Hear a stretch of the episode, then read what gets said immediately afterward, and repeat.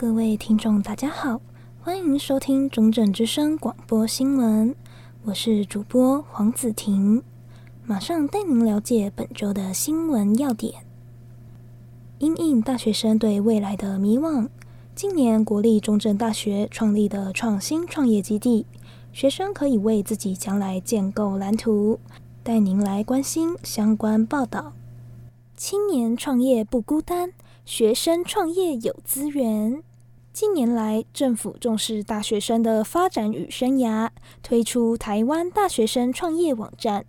国立中正大学也不例外，提供许多资源给希望创业、有生涯目标的学生。除了提供讨论空间、技术空间和团队可以交流的空间。国立中正大学创新创业基地辅导专员林宣如小姐表示，创新创业基地也会在学生需要得到企划书写、问题不知如何解决时，为学生安排被辅导的机会。而国立中正大学示范餐饮店的成员黄奇峰提到，在创业过程中有遇到资金、人脉及经验等困难。加入创新创业基地，可以获得比赛资讯及管道和与学校合作的机会。一般开店的基地咖啡老板邱泰荣先生则是分享，在创业过程中最困难的是人力问题。虽然一直都有在招募人员，但是目前并不乐观。无论是一般创业还是创新创业基地的学生团队，皆是从零到一。学生团队若是进一步开创，就会与一般开店和企业相同，都必须面对竞争者和外在的挑战。大学生现阶段面临未来就业的困扰与迷惘，而政府与学校皆有推动创新创业计划。在大学期间，学生可以多尝试利用学校资源，为自己的将来建构蓝图。中正之声记者黄子婷，中正大学报道。接下来，大学生进入校园，在选择汽车作为代步工具前，应做事前评估与考量，以免实际上路后遇到难以处理的窘境。为您带来相关报道。停车无位，新手驾驶应注意。学生步入大学阶段，年满十八岁即可报考普通驾驶和轻重型机车执照，而汽车相较于机车价位高昂。考取汽车驾照的学生并没有机车驾照来得多。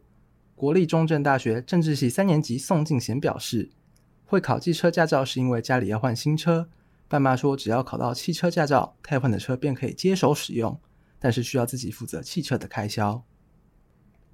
中正大学周遭租屋皆有机车停车棚供学生停放，提供汽车停车位则较少。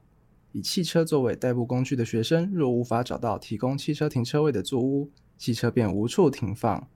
宋庆贤说：“像是我就把车停在租屋楼下的路边，车子刚开始放在那边感觉还可以，但过了一阵子就发现不对劲，有时候车尾就多了几道刮痕。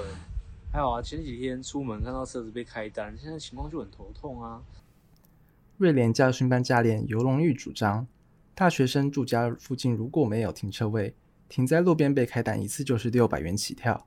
学会开车没多久，对路边停车不熟练，前后车距离没判断好撞上去，就算其他车辆同样违停，也需要负起照责赔偿。不只是基本的油钱开销，税金和检查保养的花费又是一笔负担。以金钱作为判断标准，确认汽车的开销在自己能够负担的范围内，是大学生作为新手驾驶需要提前准备的功课。中正之声记者。田家凯嘉义报道。最后，近日 Netflix 热门美剧《安眠书店》中提及因感情问题而寻求的伴侣智商协助，为您了解相关报道。伴侣咨商，现代情侣需知晓。热门美剧《安眠书店》近日在串流媒体热播榜上居高不下。而剧中男女主角所进行的婚姻之商也引起讨论。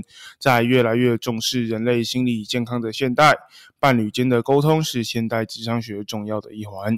倘若伴侣间感情出现问题，除了沟通解决，寻求第三方的协助也是可行方法。成人教育学系助理教授陈怡华表示，伴侣咨商的意思是指有感情承诺的双方在关系里面经历到的问题，为了寻求更好的感情发展，透过咨商的方式去学习更好的互动技能。一般来说，伴侣咨商通常是由法定关系的婚姻伴侣来寻求帮助，但在婚姻越来越被广义解释的现代，只要有亲密关系的伴侣都能做咨商。对社会上多数人来说，伴侣咨商是陌生的。普遍社会风气仍认为伴侣间的争吵是家务事，不希望对外公开。但事实上，若伴侣间发生争吵，有专业的咨商师介入，能有效地协助沟通。